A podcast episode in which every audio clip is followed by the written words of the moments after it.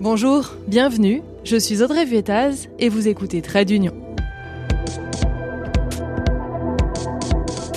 Vous ne comprenez rien à l'Union européenne Ce podcast est fait pour vous. N'hésitez pas à vous abonner pour être prévenu à chaque sortie d'épisode. Si vous êtes fan de combats à mort ou de grands moments, lâchez Netflix. J'en ai un qui va vous plaire et une fois n'est pas coutume, ça se passe au Parlement européen. En ce moment, les députés affûtent leurs armes, peaufinent leurs discours avant l'ultime affrontement mercredi. Ils vont voter pour ou contre un texte après des semaines de débats hystérisés. Ça va être une session plénière extrêmement tendue euh, et qui va avoir des répercussions euh, dans les mois et potentiellement les années à venir. C'est un texte qui déchaîne les passions. Je pense que ça va se jouer à 2, 5, peut-être 10 votes au maximum. Vous venez d'entendre respectivement Quentin qui tient le compte Twitch MEP Assistant ou MEP Assistant et Louise Guillot, journaliste pour Politico dans la rubrique Environnement. Et le texte dont il parle, c'est celui sur la restauration de la nature. Pourquoi ce texte fait-il autant débat, jusqu'à déchaîner les passions? Pourquoi y a-t-il autant d'enjeux? Que contient-il? Pourquoi est-ce que ça va même? Plus loin, je vais tenter de tout vous expliquer dans cet épisode.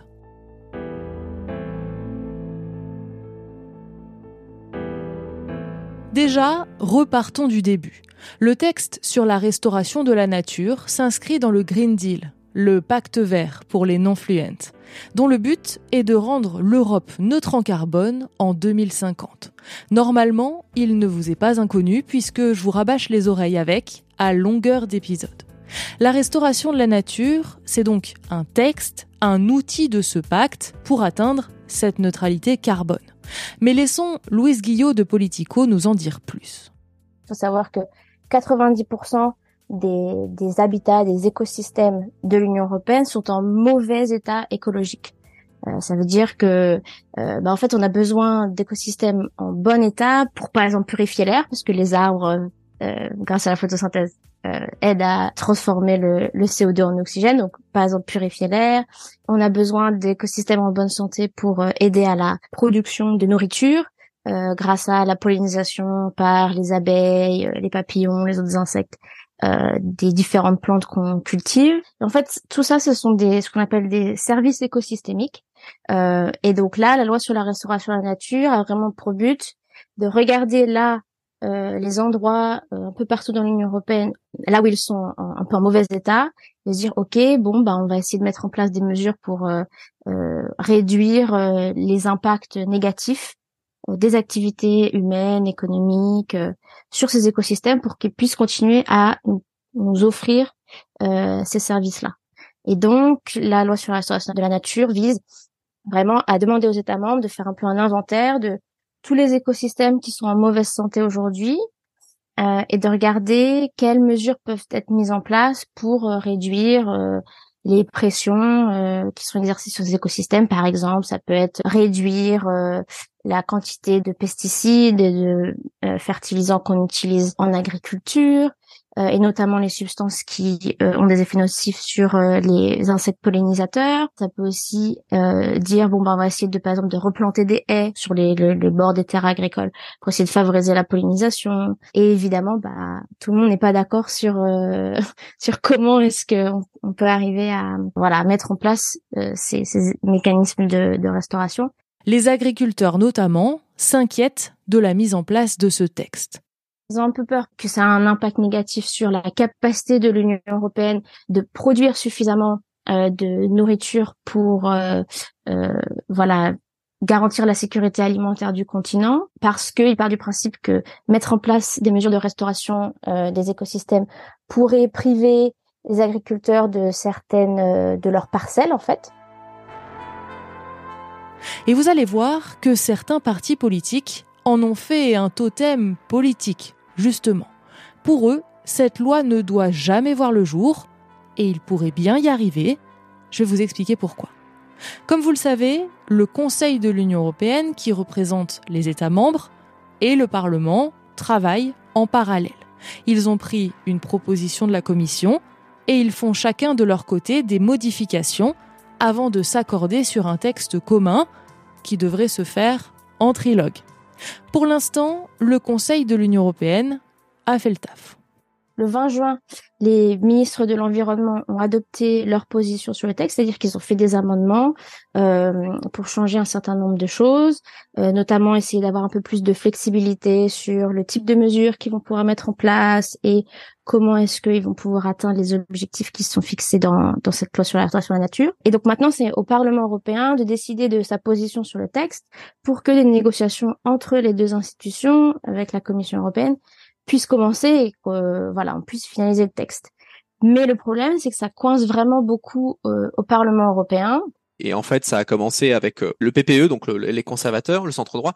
Quentin, du compte MEP assistant. Qui a décidé de faire de ce texte de la loi sur la restauration de la nature, qu'ils aimaient pas trop hein, sur le fond, mais ils ont essayé d'en faire un totem politique pour euh, illustrer un thème qui va probablement être central dans la campagne des européennes de l'année prochaine, qui est de, de, surfer en fait sur le, le mouvement mécontentement croissant qu'on voit un peu partout en Europe vis-à-vis des politiques vertes. Notamment, on l'a vu, notamment chez les agriculteurs.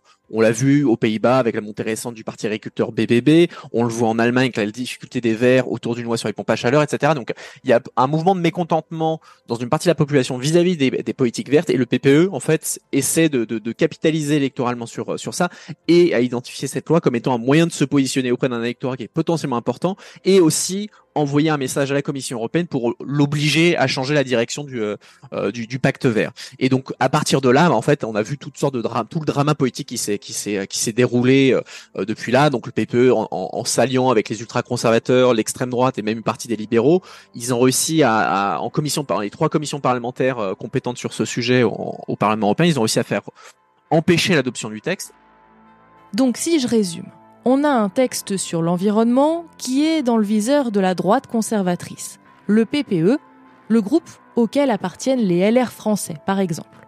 Et donc le PPE a décidé que ce texte devait être rejeté, et pour cela, il s'allie notamment à l'extrême droite. En clair, le texte est devenu un totem politique qui doit permettre à la droite de se positionner en vue des prochaines élections européennes. En gros, ils veulent montrer qu'ils défendent les agriculteurs, qu'on demande trop de concessions à ces agriculteurs. La droite a réussi à faire rejeter le texte en commission, le temps de travail en amont où on modifie le texte. Désormais donc, tout va se jouer à Strasbourg, dans l'hémicycle, lors du vote final. Nous avons donc d'un côté le PPE, le centre droit, qui s'est allié à l'extrême droite et qui est contre le texte, et en face, la gauche, principalement qui soutient le texte. Elle est soutenue aussi par de nombreux scientifiques et par des ONG. Au milieu, on a les libéraux, dont font partie les macronistes. Certains sont pour le texte, d'autres veulent l'édulcorer, d'autres encore sont totalement contre et voteront comme le PPE. Pour le moment, pour être tout à fait honnête, on ne sait absolument pas ce qui va se passer lors du vote. Euh, si on écoute les deux camps, les deux disent on a les votes pour euh, euh, du côté des conservateurs, rejeter la proposition, du côté euh, des groupes euh, libéraux de gauche verts, de dire non, non, non, on a les chiffres pour soutenir et adopter la proposition législative. Donc pour le moment, c'est très compliqué de savoir. si je devais parier, je pense que ça va se jouer à 2, 5, peut-être 10 votes au maximum. Euh, qui va faire pencher la balance euh, d'un côté ou de l'autre, mais pour le moment, c'est vraiment euh, euh, très difficile de dire de, de, quel côté la balance va vraiment pencher sur ce dossier. Autant en commission parlementaire, le, le PPE est particulièrement Manfred Weber, le, le, le, chef, le patron du PPE, qui essaie en fait depuis depuis quelques mois de, de tirer vers la droite le, le PPE en, en, vue des élections prochaines. Manfred Weber a réussi à, à mobiliser sa major, une majorité un peu au forceps autant il pouvait faire ça en commission parlementaire, autant reproduire cette, euh, ceci en, session plénière va être plus compliqué parce que tout le monde au PPE n'est pas nécessairement confortable avec cette, stratégie qui est extrêmement hardcore. Hein. C'est euh, extrêmement rare pour le PPE. Pas personnellement, j'ai pas d'autres exemples en tête d'avoir déjà vu le PPE décider de tuer une loi euh, purement et simplement et de chercher de pas chercher à l'amender. Donc ça va être extrêmement serré. Ça va dépendre des, dissidences internes au, PPE sur à quel point les gens sont prêts à suivre Manfred Weber. Ça va dépendre aussi de l'efficacité de, la contre-stratégie qui a été développée notamment par les, libéraux, euh, qui, pour limiter leur propre dissidence et essayer de sauver le texte, en fait, vont, proposer des amendements qui reprennent très largement la, position que les États membres ont adoptée sur ce texte-là, et en gros essayer d'attirer bah, les, potentiels dissidents du PPE, les potentiels modérés du PPE à voter la loi plutôt qu'à plutôt qu'à essayer de la, de la, de, la, tuer. Et ça va être aussi un indicateur politique important pour euh, Ursula von der Leyen, donc qui est la présidente du, du, du, de la Commission européenne, qui vient du PPE et dont euh, il y a des rumeurs persistantes comme quoi elle aimerait bien potentiellement revenir euh, euh pour un deuxième mandat à la tête de la Commission européenne. Donc c'est ça, ce qui va se passer va être un indicateur important pour elle pour savoir où est le, le, centre de gravité politique, euh, à la fois dans sa famille politique et dans le Parlement européen, euh, pour le futur de, de, du Green Deal. Vous l'avez compris, il y a de l'enjeu. Tout le monde affûte ses coups et ça part un peu dans tous les sens. C'est un texte qui déchaîne les passions. On l'a vu euh, ces derniers mois.